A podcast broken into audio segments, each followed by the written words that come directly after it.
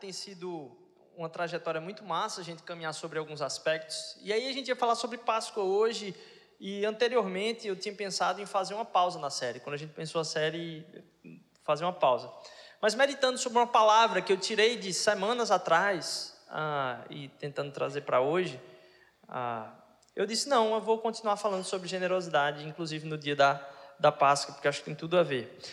Primeiro, eu queria realmente ah, receber você muito feliz mesmo assim, você que está visitando hoje a gente pela primeira vez, que você possa ter um tempo em casa aqui. Hoje a gente tem uma, como se fosse aquele jantar em família especial, apesar de que aqui nunca falta comida, né? Sempre tem, tem muita comida. Mas hoje, por um motivo muito especial, a gente está lembrando aqui. Ah, talvez isso que a gente vai fazer hoje aqui pudesse ser feito sempre, todo domingo. Ah, o, o, fato de a gente não, não o fazer não é nada numérico. A gente, na verdade, toda vez que se encontra, toda vez que a gente senta juntos para celebrar uma comida. Algumas pessoas é, usam o termo é, é, um momento santo, é um momento onde a gente está repartindo aquilo que sustenta a nossa vida. E hoje a gente vai meditar um pouquinho sobre esse tempo de ceia aqui, mas mais do que isso, meditar sobre a, a ressurreição de Cristo. Hoje a gente comemora a ressurreição de Cristo e para a gente começar a meditar nisso, é bom entender que isso não é uma história que a gente celebra. Não é a história do rei Arthur. Não é que as pessoas têm dúvida. Aconteceu, não, não, a gente acredita que isso realmente aconteceu. Não só a vida de Jesus é verdade, como a sua ressurreição é verdade. Como um fato histórico que aconteceu com pessoas que estavam ali para testemunhar. E é, Paulo vai dizer que se ele não, não morreu e ressuscitou, vã é a nossa fé. Nossa fé, ela não vale de nada. Mas porque ele vive, eu posso crer no amanhã.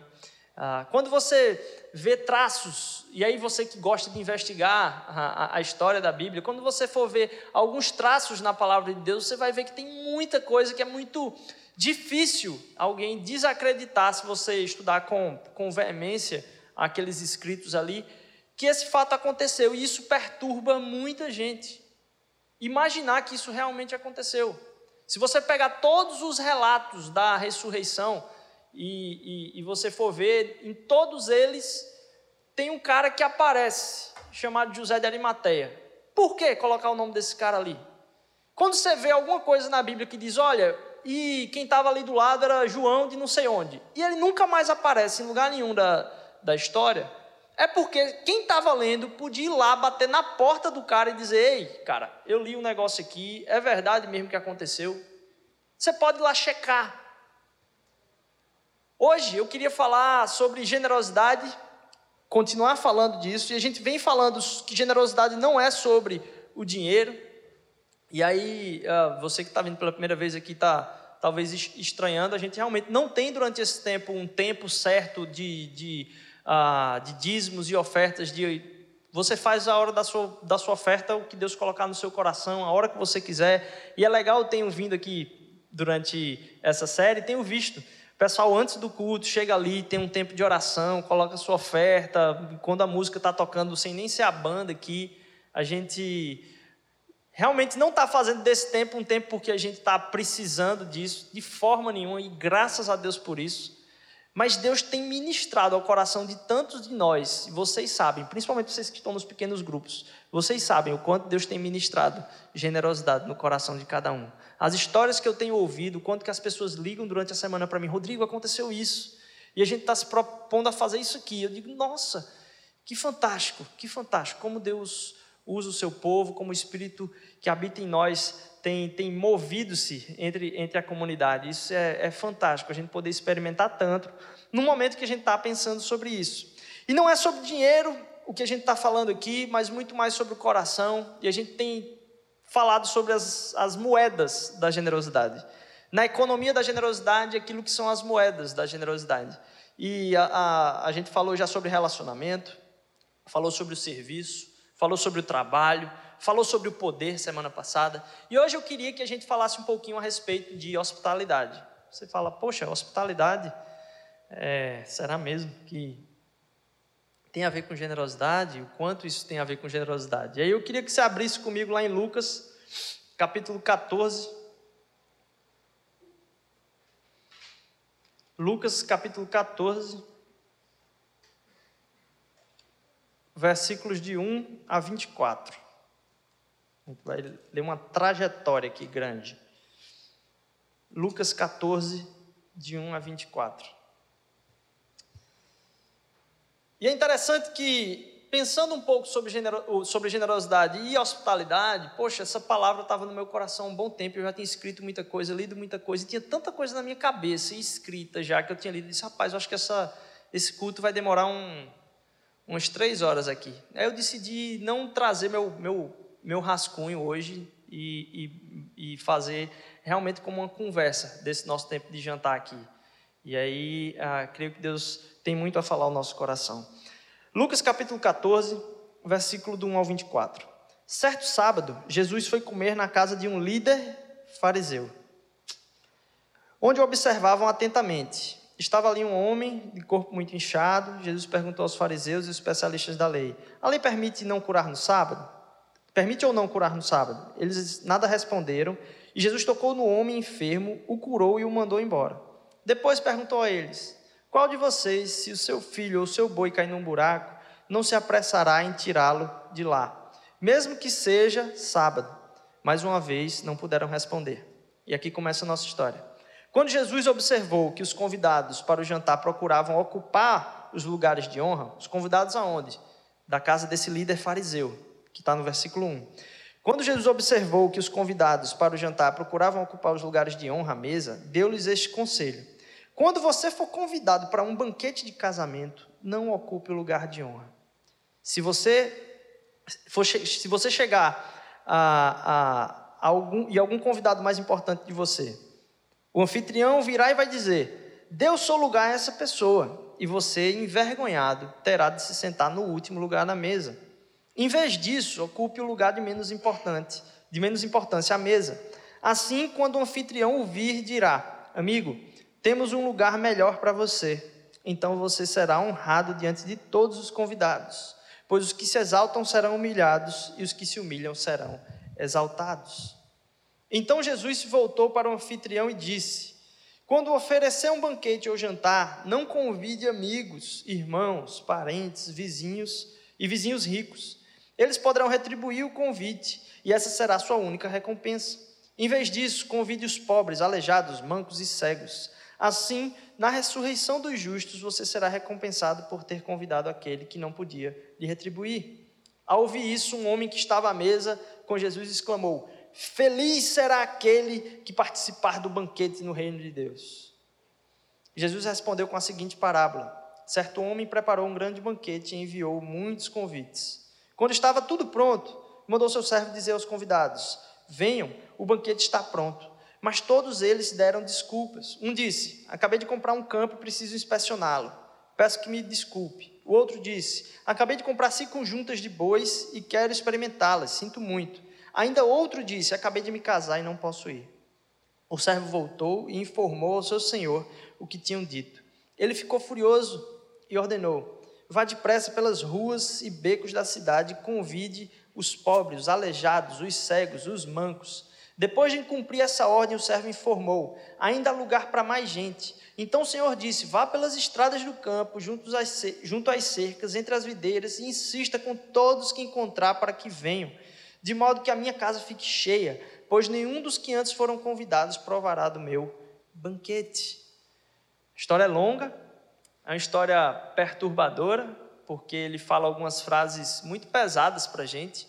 Ele diz: Ó, oh, você quando for convidar alguém, não convide seu, sua família, seus amigos. Como é que pode isso aí? E o que, que isso tem a ver com o nosso tema hospitalidade e generosidade? Para você ter ideia do quanto o tema da hospitalidade é importante na Bíblia, e a gente não vai tratar do tema hospitalidade, a gente vai só ver o quanto ele está ligado com generosidade. Porque talvez falar sobre hospitalidade gerasse uma nova série. E para você ter ideia do quanto o tema da hospitalidade é pesado, é forte, é necessário na Bíblia. Nas cartas de Paulo, quando ele vai dizer para Tito, para Timóteo, dizer, ó, vocês têm que escolher uma liderança aí na igreja. Quem é que vocês, enquanto igreja, vão tornar liderança? A quem vocês vão seguir? E Paulo fala o seguinte: ele diz: olha, essa pessoa que vai se tornar líder tem que ser hospitaleiro. Poxa, ele fala marido de uma só mulher, ele fala alguém que é irrepreensível na sua conduta, mas hospitaleiro, como é que isso se encaixa dentro de uma característica de alguém que, que é inspiração para outras pessoas. A hospitalidade está muito intrínseca ao caráter do cristão, e é isso que a gente vai dar uma olhada hoje aqui. Se você pegar esses versículos, a gente leu do 1 ao 24. Do 1 ao 7, na verdade, do 3 ao 7, 1, é introdução, 1 ao 3 é a introdução, do 1 ao 7, ele está falando com os hóspedes. Ele fala: ó, quando você for convidado para uma festa, haja desse jeito. Do 7 ao 11, ele está falando com quem hospeda, o anfitrião. Ele diz: quando você for convidar, faça desse jeito. E do 11 em diante, ou do 12 em diante, ele joga uma verdade que é universal e que atinge a todos nós.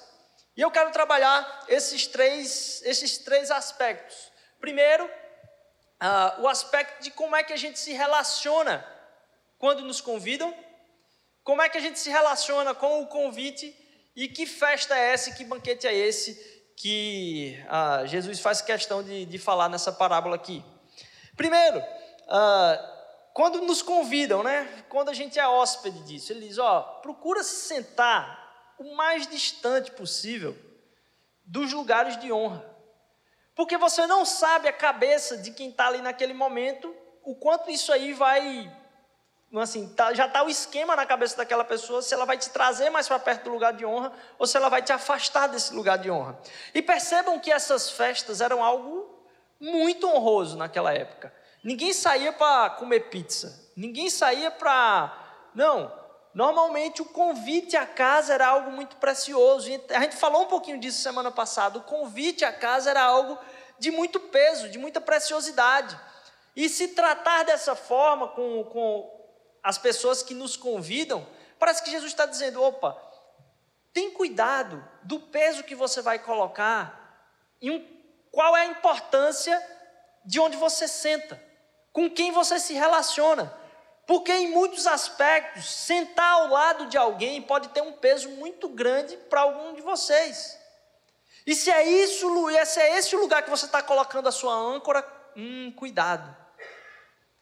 E a C.S. Lewis vai tratar em alguns, em alguns trechos de livro dele sobre essa questão da amizade. A gente já falou aqui que a amizade ela, ela tem uma característica muito, muito específica. São duas pessoas que estão olhando para o mesmo lugar e concordam e dizem: Poxa, isso aí é verdade.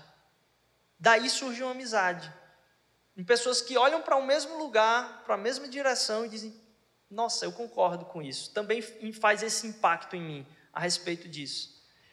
E eu não sei vocês, mas ah, quando é que se torna mais difícil de fazer uma amizade? É quando o que se quer é a própria amizade. Opa, Rodrigo, que frase confusa é essa aí? Quando você quer ser amigo, é que se torna mais difícil ser amigo. Porque amizade não surge de querer ser amigo. Amizade surge de querer bem ao outro. Aquelas pessoas que querem ser seu amigo por ser seu amigo, não tem. Não tem muita. Na verdade, essas pessoas que dizem assim: Poxa, eu quero ser seu amigo, eu quero ser seu amigo, eu quero ser seu amigo. Na, na verdade, o que dá vontade é de se afastar dessas pessoas. Porque a amizade não é construída no simplesmente querer ser amigo. Você tem que querer alguma coisa em comum. Porque se você não quer alguma coisa em comum com aquele que é seu amigo, ali a amizade se perde. Algum propósito em comum deve existir. Quando a gente busca as relações, a gente não busca simplesmente porque quer ser amigo da outra pessoa. Na verdade, quando alguém quer ser muito amigo de alguém, a gente vê muito isso com os famosos, né? Os famosos, os políticos, tem muita gente querendo ser amigo deles, pessoas de importância. E o ser amigo, por ser amigo, na verdade, ele traz em si uma característica egoísta. Porque você quer ter para você a oportunidade, a afirmação, a aceitação de que você participa daquele círculo. Quando a gente deseja se relacionar com alguém, vamos assim, estar perto de alguém, não é pela própria vontade de ser amigo, mas porque faz bem estar perto. Não está em jogo ser amigo. Estar perto faz bem. Você não fica colocando em jogo a amizade, você não fica colocando em jogo a relação o tempo todo. Porque aquilo ali que você está vivenciando é algo que não precisa de explicação, não precisa de nenhum ateste. Quando a gente se aproxima por querer ser amigo de alguém, normalmente sempre sai um negócio não muito natural. A gente não consegue nem ser a gente mesmo. E a gente se torna desconfortável por tentar tentar ser amigo. Amizade, o trazer para perto, ela surge não por algo que é egoísta, de querer que o outro seja o nosso amigo, mas porque a gente entende tanto, há uma alegria tão profunda em estar perto que você quer o bem do outro. Você não quer o outro para si, você se quer para o outro. Passar tempo com as pessoas é bom. Então, estar em lugares onde pessoas são amigas é bom não para dizer que ela é sua amiga, porque se esse é o motivo pelo qual você está visitando essas casas, indo nesses lugares, é um propósito muito egoísta. A gente participar de ambientes onde as pessoas têm um relacionamento profundo conosco, que a gente investir nos relacionamentos e não na oportunidade de dizer que tem o um relacionamento, traz uma diferença muito grande. Porque você não está colocando em xeque a segurança da amizade em tempo nenhum. Quando você se preocupa o tempo todo com a segurança da amizade, para para avaliar essa amizade com mais profundidade. Porque as amizades não ficam colocando em xeque os relacionamentos o tempo inteiro. Se você está preocupado se vai perder a amizade o tempo todo, cuidado, sua segurança está em um outro lugar que você não tem controle. Você não tem controle sobre isso. E mesmo quando você se acha angustiado por isso, estar perto da pessoa não se torna mais algo legal, algo alegre, algo leve. Se torna algo pesado. Você que já acabou muitos namoros aí, você sabe do que eu estou falando. Olha, né? É pesado. E as amizades são leves. Então, primeiro existe o círculo mais próximo, esse círculo onde você é convidado a estar perto, onde você escolhe o lugar da mesa a sentar, onde você está buscando, onde você. E o que Jesus fala nesse, nesse lugar é: está em jogo a amizade? A amizade é o que te traz segurança? Não. Então senta mais longe. Porque um amigo que é muito amigo mesmo não fica preocupado em se estar perto. Ele senta longe, porque sabe que a amizade dele não está ligada com aquele encontro. Quando a gente se relaciona com as pessoas, o nível de serviço que a gente tem que ter na cabeça se a amizade é muito grande e você vai na festa do seu melhor amigo, você não se preocupa em sentar perto.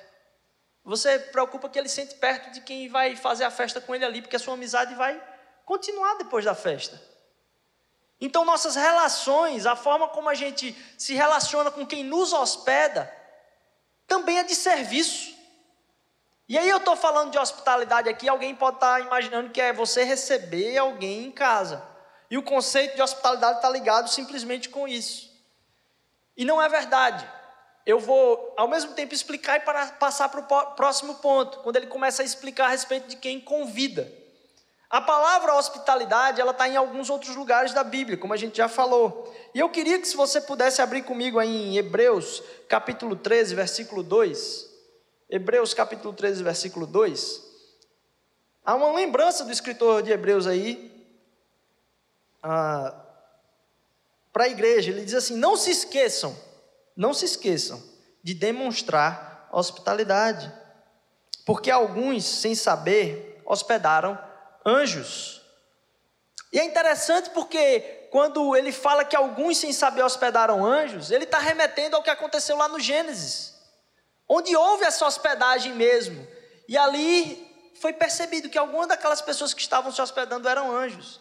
Mas a palavra que é usada aqui e é usada no, no, nas cartas de Paulo também, é uma palavra muito específica. É a palavra filoxenos ou filoxenia. E você, peraí, Rodrigo, o que, é que isso tem a ver comigo? Assim, dá para aprender alguma coisa desse negócio? Você já ouviu falar sobre xenofobia? Provavelmente você já ouviu falar sobre xenofobia, que é você colocar distância, você ter repúdio com, hoje a gente entende, outras raças. Mas a xenofobia é a fobia, o querer a distância, o repudiar, o repulsar o xenos, que é o outro, aquele que é estrangeiro. A palavra xenos ou xenia no Novo Testamento todinha é usada para aquele que é estranho, aquele que não é próximo de você, aquele que não faz parte do ciclo. Então, quando Jesus fala, quando vocês receberem algum que é estrangeiro, os tratem dessa forma. Ele está falando dos xenos. Quando aqui ele fala da, da hospitalidade, ele está falando de uma filia, de uma proximidade, de um amor fraternal, como no Filadélfia, o amor fraternal. Ele está falando de uma filia pelos xenos por aqueles que são estrangeiros, por aqueles que são de fora, por aqueles que não fazem parte do seu convívio, por aqueles que são de outra cultura, que são de uma outra personalidade, que pensam diferente, que têm uma religião diferente, que têm uma concepção a respeito de sociedade diferente, que pensam a respeito de criação dos filhos diferente, que ouvem outro tipo de música, que pensam diferente a sexualidade. Um amor como de irmão para com essas pessoas. Uma proximidade com essas pessoas. Vocês tenham uma proximidade, tragam para perto esses que são estrangeiros. Isso faria com que a gente enxergasse a hospitalidade não só com quem a gente conhece, mas com quem talvez a gente tenha repúdio. Isso é muito profundo. Do versículo 7 ao versículo 11, ele vai dizer: ó, convide então as pessoas que estão lá fora, os pobres, aqueles mendigos, não convidem simplesmente os seus irmãos. Ah, aqui Jesus está dizendo para você não convidar nunca seus, seus amigos, é isso que ele está falando? Não, não é isso.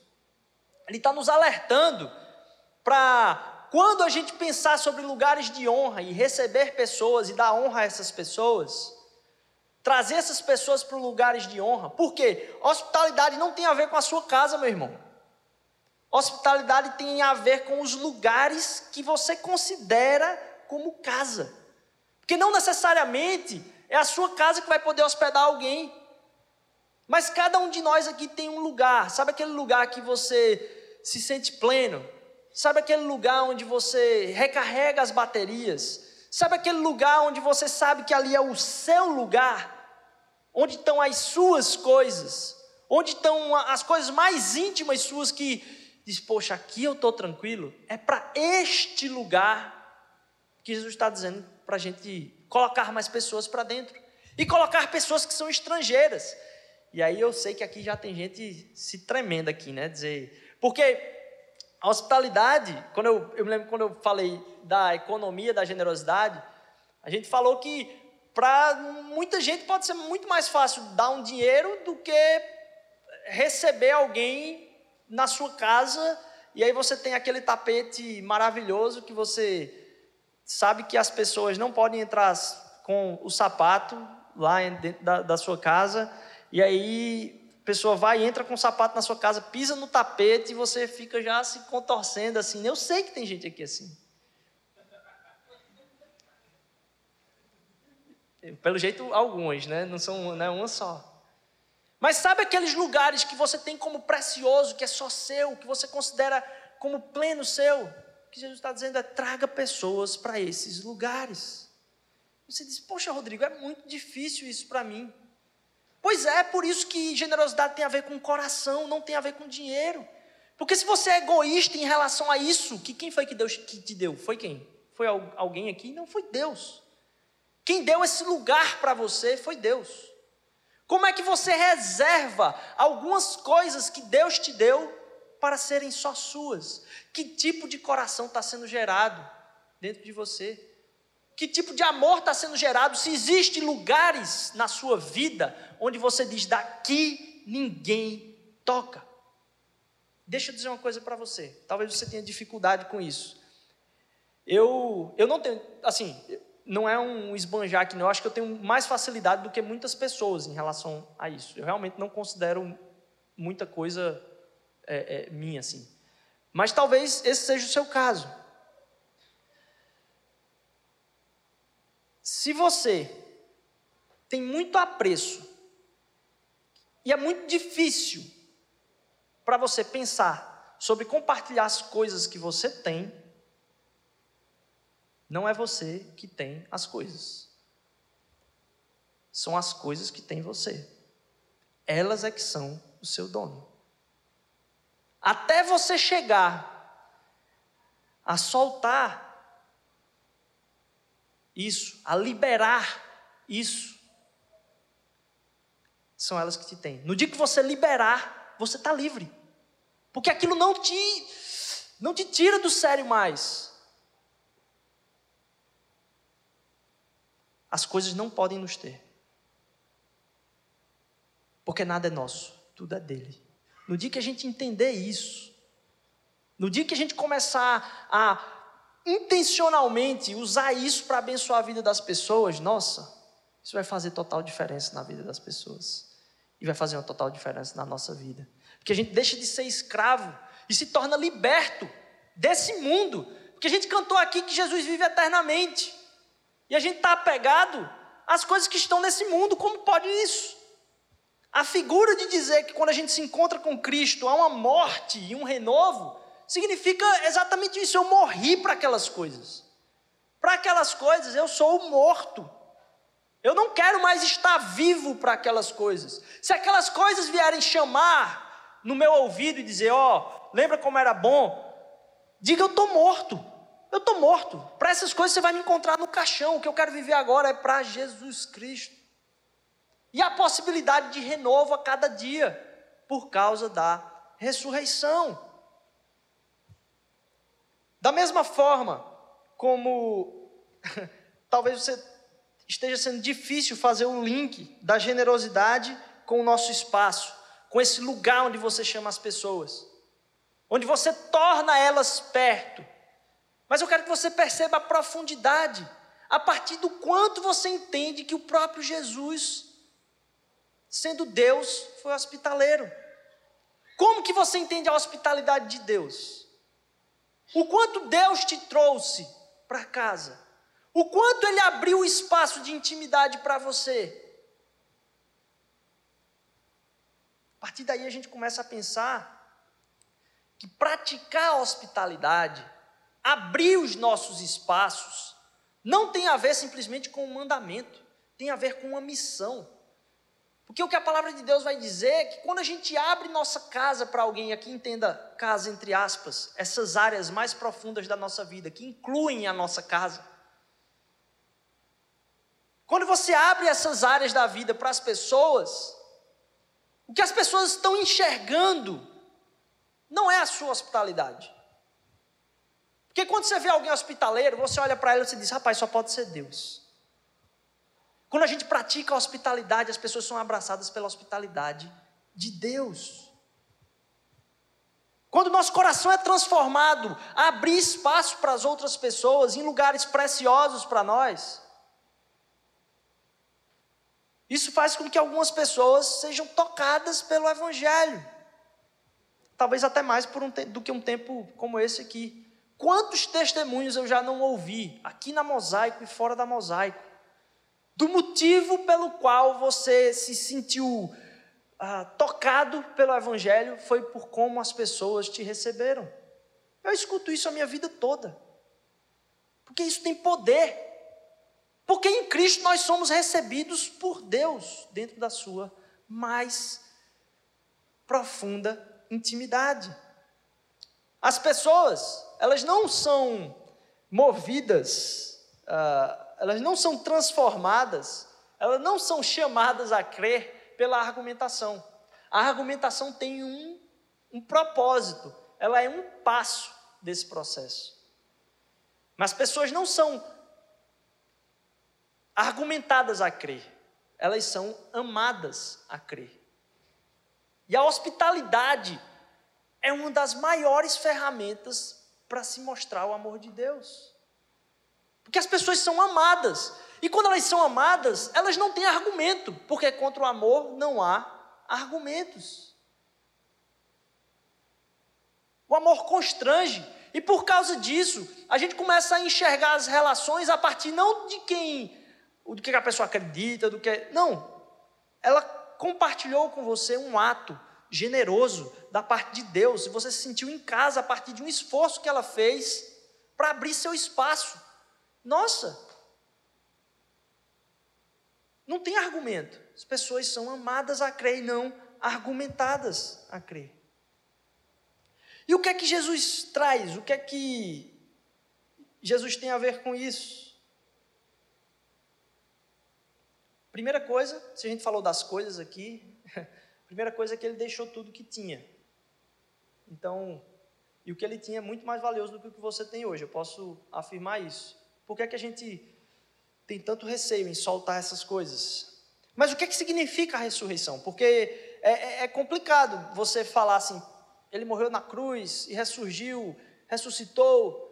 Às vezes isso não, não faz uma conexão da ideia. O que, é, o que é que isso representa? Porque um, um, um namorado, um marido, alguém chegar em casa com uma rosa para a esposa, para. O que é que isso significa? Você está dando um pedaço de. Literalmente, você está dando um pedaço de planta para outra pessoa. Ah, a planta é vermelha. Sim, a planta é vermelha. É uma planta vermelha que se entrega para outra pessoa. Percebe como no ato em si não tem nada, mas no que ele representa e no que foi gerado no coração para que aquilo fizesse acontecer, o entendimento desse ato não é ele me deu uma planta. Não. É ele se preocupou comigo, ele pensou, ele entregou. Então, assim, não é o ato em si simplesmente, apesar de que o ato em si já carrega um valor absurdo. Mas o que é que Jesus quis dizer para nós com a sua vinda com a sua morte e com a sua ressurreição. Ele quis dizer para nós que a gente é chamado para esse lugar de maior intimidade com Deus. Nós somos chamados a vivenciar esse dessa casa, desse lar mais profundo. A ressurreição dele nos coloca num lugar de que agora nós somos família. E é importante a gente dizer isso porque eu eu estava ouvindo uma, uma palavra que recentemente me fez, nossa, mexeu muito com a minha cabeça. Deus vem nos chamar para um banquete com Ele dentro da sua sala de estar. Um banquete para ceiar com Ele. E nós somos colocados nos lugares de honra, porque temos acesso direto a Deus. E você entender o que significa a ressurreição é muito importante, porque talvez você esteja só enxergando uma cruz, alguém morreu, um cara sofreu por nós, ele é um Marte. Você entendeu o que ele deixou para trás, porque Jesus Cristo, ele não estava incomodado com nada. No ato da criação não existia um incômodo, não, ele habitava na plena presença do Pai, na casa eterna de Deus. E Jesus não veio para cá para mostrar a gente o caminho para Deus. Opa, Rodrigo, eu escutei essa frase e fiquei pensando essa semana, através do, do, do pastor Paulo Júnior. Jesus não veio mostrar o caminho para Deus. Para Deus, toda religião mostra o caminho, sai mostrando. O que Jesus veio falar para nós é que esse Deus que todo mundo fala é nosso Pai. Toda vez que você enxerga Jesus falando de Deus, ele está querendo explicar que esse Deus é o nosso Pai. A morte de Cristo e sua ressurreição faz com que a gente possa dar o nome de Deus. E o nome de Deus é o nosso Pai. Então, quando a gente ora no nosso quarto, a gente sabe agora o nome pelo qual a gente pode chamar a Deus chama ele de pai. E com isso você começa a enxergar, como no ato da rosa, a profundidade agora da relação. Não a profundidade simplesmente da morte, da ressurreição, porque ela aponta para algo Tremendo. Ali tudo foi consumado, porque a minha relação com Deus agora não é uma relação com Deus, é uma relação com o Pai. Nessa palavra eu escutei falar que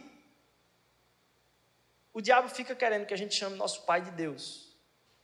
E Jesus veio para que a gente chame nosso Deus de Pai. E entender isso causa um aspecto profundo do nosso ser, porque agora a gente está aqui como irmãos. E se ele veio nos chamar para esse banquete, é engraçado que na história lá do, do que Jesus conta para todos, ele fala primeiro para quem está sendo convidado, para o anfitrião, e agora ele solta uma parábola para todo mundo. E ele explica como vai ser esse banquete. Quem é que entra nesse banquete? Por que essa ceia acontece? Porque a gente tem que entender que esse tempo que a gente vai participar aqui, eu já eu acho que eu já falei isso aqui, não é um voucher de alimentação. Porque o que é um voucher de alimentação? Você ganha um valor para você gastar com você. A mesa é o entendimento de que a gente faz parte disso tudo. O banquete é algo completamente diferente. O cristianismo não vem para que você tenha a sua própria espiritualidade, mas para que você entenda que você faz parte de um povo, de uma família, de gente que foi resgatado, de que não vai ser mais humilhado, mas exaltado, porque aquele que merecia ser exaltado foi completamente humilhado. E a gente faz parte desse povo agora. Não é uma espiritualidade individual. Apesar da gente ter acesso ao Pai, a gente tem acesso ao mesmo Pai. Cristo é a memória de que isso aqui, nós somos, nós somos família através disso aqui. A raça humana tem o mesmo Pai. Aquela pessoa que te importuna no trabalho, evangelizar essa pessoa, explicar para ela que Deus é o pai dela. É só isso. Quando ela entender que o que Jesus veio fazer aqui é dizer, rapaz, você pode chamar aquele cara de pai, mas chamar com, com gosto mesmo. Porque você precisa entender que tudo aquilo que te impede de chamar ele de pai, Cristo já pagou. E quando você coloca essa palavra para fora da boca, com consciência, não tem como não vir através de arrependimento. Porque você sabe do que você é capaz, você sabe o que você já fez, você sabe o que você já pensou. Você sabe os pensamentos horrorosos que você já teve e que você nunca contou para ninguém. Mas o próprio Jesus veio para morrer por isso. Cristo é a memória de que esse tempo aqui faz de nós família. Jesus veio revelar que Deus é Pai. Mas ele veio mostrar um caminho para a casa do Pai também. Porque ele diz no, em Lucas 14 que tinha gente que estava ali fazendo outras coisas. Você percebe naquela história que tinha uma pessoa que ia casar e não podia ir para o banquete. Você percebe que tinha outra pessoa cuidando dos bois. E outra pessoa que comprou, acho que um terreno lá. E essas pessoas não puderam ir para o banquete. Nenhuma das pessoas de sucesso foi para o banquete. Porque nesse banquete só se encontram as pessoas que entendem que o único que podia ter sucesso abdicou desse sucesso. E o nosso sucesso aqui na terra não é a nossa maior glória. A nossa maior glória está na ressurreição de Cristo Jesus. Ter sucesso aqui na terra é uma coisa que se torna secundária as pessoas que vão te afirmar, que vão te aceitar por causa do teu sucesso, não fazem mais tanta diferença, porque a sua glória está em Cristo Jesus, ressurreto, vive hoje à direita do Pai. Ele é a esperança da nossa glória. E ele nos chama para casa. É engraçado porque eu na sexta-feira eu li todos os relatos sobre a morte, no sábado todos os relatos sobre a espera e no domingo hoje eu li bem cedinho todos os relatos sobre a ressurreição. E aí é engraçado porque num deles, ah, quando ele conta a história dos discípulos que estavam caminhando para Emaús, é, Jesus estava com eles conversando sobre o Antigo Testamento ali, naquela trajetória, e eles ficaram, poxa, era fantástico quando ele estava falando aquilo, como tocou o nosso coração e como ardia, mas eles não reconheceram Jesus. A hora que eles reconheceram Jesus foi quando Jesus entrou na casa com eles e Jesus repartiu o pão. Nessa partilha, a gente enxergar o outro, enxergar aquele que é estrangeiro como parte da nossa família. A enxergar o outro que talvez não tenha muito a ver com as nossas batalhas espirituais, como guerreiros do mesmo lado, que estão orando uns pelos outros, que estão caminhando juntos debaixo do mesmo amor. A gente olha para aquele que é xenos, aquele que é outro, aquele que está do outro lado, que não faz parte da minha história, mas que ao mesmo tempo vai fazer parte eternamente daquilo que eu sou. Pelo, porque o que me define quem eu sou não é aquilo que eu digo, que eu penso, que eu. Não, é o que Jesus fez lá na cruz. E ele diz: Você é filho. E ele chama a gente para esse banquete juntos. Quando ele reparte, quando a gente reparte, quando a gente celebra esse repartir, a gente enxerga Jesus. Foi ali que os discípulos reconheceram, abriram-se os olhos dele, a palavra diz, deles. A palavra diz que se abriram os olhos.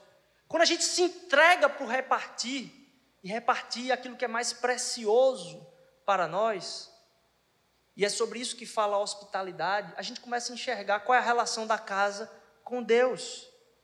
Porque a gente começa a enxergar a hospitalidade do Pai. E se a gente não pratica hospitalidade aqui na terra, e se a gente não tem um coração mais hospitaleiro para as outras pessoas, a gente perde a sensibilidade da hospitalidade do Pai.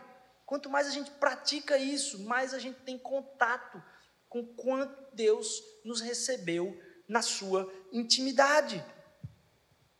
Nessa parábola, ele vai falar a respeito dos mendigos. E eu finalizo aqui. Os mendigos foram aqueles que foram buscados lá, aqueles que estavam na rua, caídos lá, foi quem foi buscado. Alguns foram convidados, outros foram botados para dentro. E aí eu pergunto nessa história, meu irmão: quem sou eu e você? Quem sou eu e você?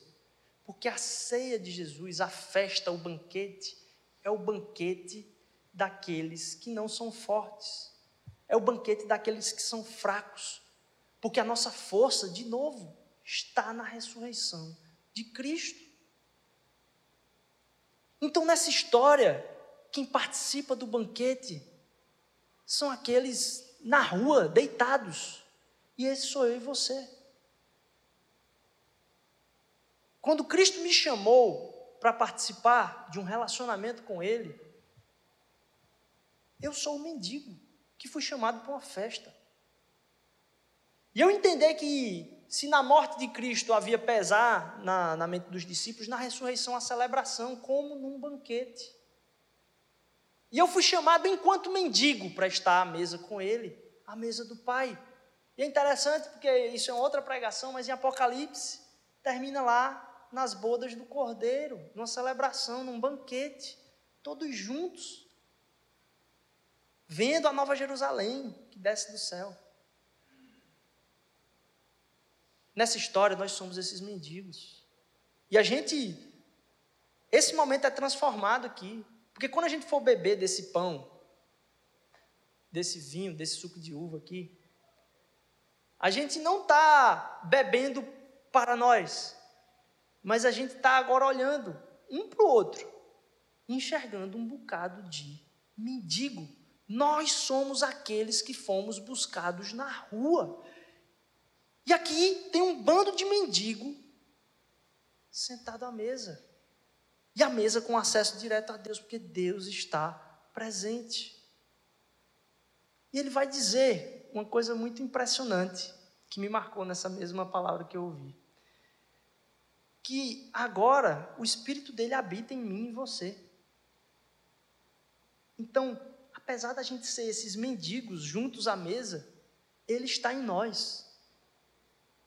Que é um conceito maior de hospitalidade. Ele está em você. Quando você recebe Jesus como seu Senhor e Salvador, o que diz é que Ele veio habitar em você. E hoje Ele deseja no seu dia a dia que você abra seu coração, abra as possibilidades, Abra sua mente para receber o poder que já está em você e Ele quer atuar na sua vida para que outras pessoas vejam Ele caminhar através do seu caminhar. Ele habita em nós. E se hoje Ele está em mim, a ressurreição de Cristo é a esperança da glória, de que um dia eu estarei plenamente nele. E que Ele será o meu descanso final. Hoje eu posso descansar porque Cristo habita em mim, mas eu um dia vou habitar completamente nele, vou ver sua plenitude, vou ver seu rosto. Entender esse peso da glória. A gente entender que a gente é esses mendigos que tem o habitar de Deus, a possibilidade de celebrar esse compartilhar da nossa mesma condição diante de um mesmo Pai, faz com que mude uma questão tremenda dentro do seu coração. Porque eu fui impactado demais com isso, nunca entrou na minha cabeça isso. Mas quando a gente vai para o nosso quarto, quando a gente vai orar, quando a gente vai orar ali, nosso cantinho especial, sabe aquilo que a gente falou? Nosso canto, aquele canto ali que você coloca os joelhos no chão, que você fecha os seus olhos, e aqui pode ter gente que nem é cristão, mas talvez o seu travesseiro nas angústias da sua vida seja esse canto, onde você fala com Deus em angústia. Quando você fecha os seus olhos, qual a imagem que vem na sua mente? Eu tenho certeza que para cada um de nós aqui tem uma imagem diferente. Tenho certeza que a viagem da cabeça de cada um aqui é, é, é diferente. Mas talvez você imagine tudo preto, imagine talvez aí só você diante do dedão do pé de Deus, assim, gigante na sua frente, você prostrado diante dele. Talvez você não imagine nada, seja simplesmente um vácuo que você está falando por telepatia com alguém muito distante. Talvez você se imagine sentado num café conversando. Eu não sei. Mas normalmente as nossas projeções e o nosso entender de quem Deus é em relação a nós nos trata como se a gente estivesse orando para fora. A projeção de Deus sempre é de nós falando com algo que está para além de nós, algo que está fora de nós. A imagem que é criada é de algo com quem a gente se relaciona a uma distância, porque existe isso. E aí me fale com sinceridade. Se a palavra de Deus diz que Cristo, no seu Espírito Santo, habita em nós, a gente ora para fora ou a gente ora para dentro? Onde é que Deus está quando a gente está orando?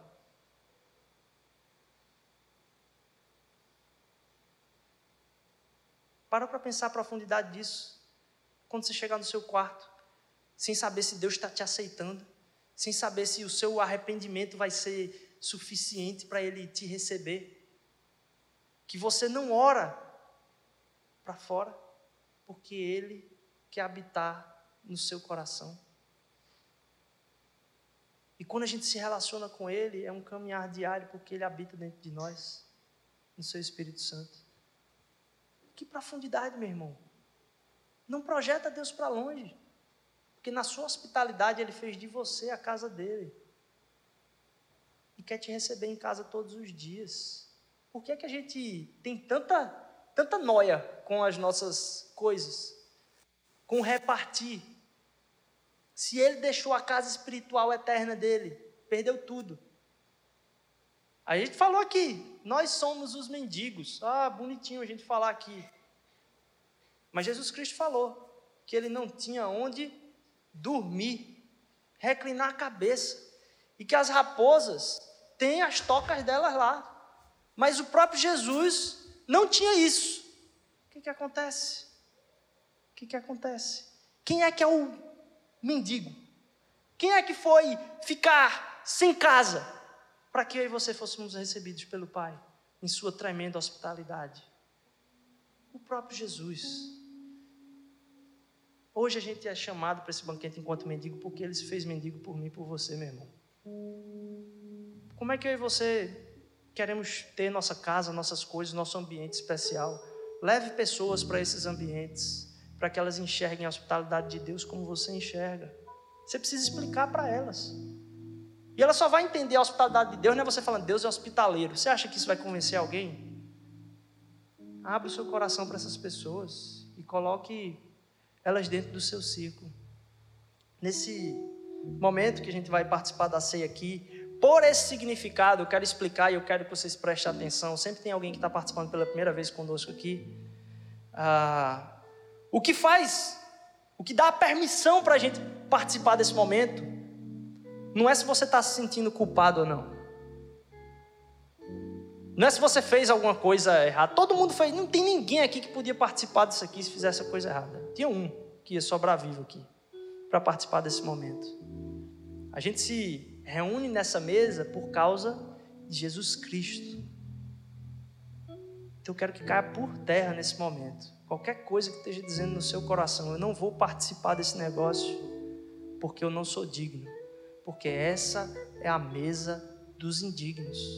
É a mesa dos que estão na rua, é as mesas dos mendigos, daqueles que foram chamados para o banquete de Deus. E a gente pode se achegar a ela na, no mesmo espírito, como filhos de um mesmo Pai. Que a gente enxergue esse Jesus. Se você ainda não recebeu a Jesus Cristo, você deseja fazer isso hoje, meu irmão. Essa é a hora. Essa é a hora. Para participar, como qualquer um, filhos de Deus, porque Ele é o nosso Pai. A gente vai participar da mesa e já já a gente vai deixar a música tocando aqui. A, a forma como a gente participa da ceia aqui, por a gente acreditar que ela não trata do sentido de minha espiritualidade, mas dessa espiritualidade de corpo do banquete, é que a gente celebra isso junto com alguém. A gente troca esse momento. E que a gente faz desse momento um momento de ministração na vida um do outro. Se você está vindo aqui pela primeira vez, se você é muito tímido, não se preocupe. A pessoa que for sentar com você, você diz para ela: Eu não quero, por favor, não, eu não quero falar nada. Não tem problema. Deixa só ela orar por você. Ela vai orar pela sua vida. Mas se você deseja, compartilhe esse tempo com alguém. Pergunta por que é que você quer que eu ore sobre a sua vida. E que vocês se vejam ali naqueles momentos como mendigos, diante de uma mesma mesa, de um mesmo banquete. Daquele que recebe. E entendam, esse banquete não é para os fortes. Esse banquete aqui só entra os fracos. Porque a gente é forte em Cristo Jesus.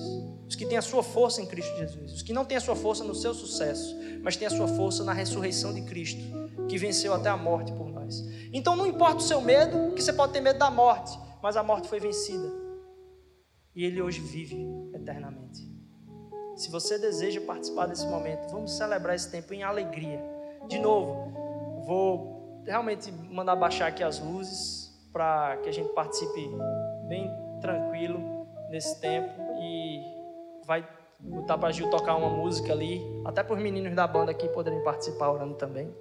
É, mas se você faça desse momento, esse momento de entendimento, que a ressurreição de Cristo é a habitação dele em mim e você, e que a gente participa de um de alguém que é hospitaleiro. E a gente precisa demonstrar essa hospitalidade para as outras pessoas. Então, que na sua oração, demonstre essa hospitalidade também. Você demonstra sua hospitalidade quando você abre sua casa, você demonstra sua hospitalidade quando você serve alguém, porque se você está ali trabalhando aqui na, no, no acolhimento, quando você diz para alguém bem-vindo, você está sendo hospitaleiro por Deus. As pessoas enxergam a hospitalidade de Deus na sua boca. Quando você fala bem com as pessoas de uma forma aberta, não ser não querer não contato com ela. Sabe quem gosta de almoçar sozinho? Às vezes eu gosto. No trabalho, vamos almoçar junto. Aquele seriado do Netflix que eu já tinha baixado em casa, ó. Bronca. Mas abrir esses espaços onde as pessoas são abraçadas pelo amor de Jesus através da minha da sua vida. Que a gente participe desse momento em profundidade de oração. Se você não deseja participar, Ok, mas saiba que isso não é pela mim, pela sua força. Cristo já conquistou isso. A gente celebra aquilo que ele fez por nós, não o que a gente faz por ele. Essa é a nossa celebração.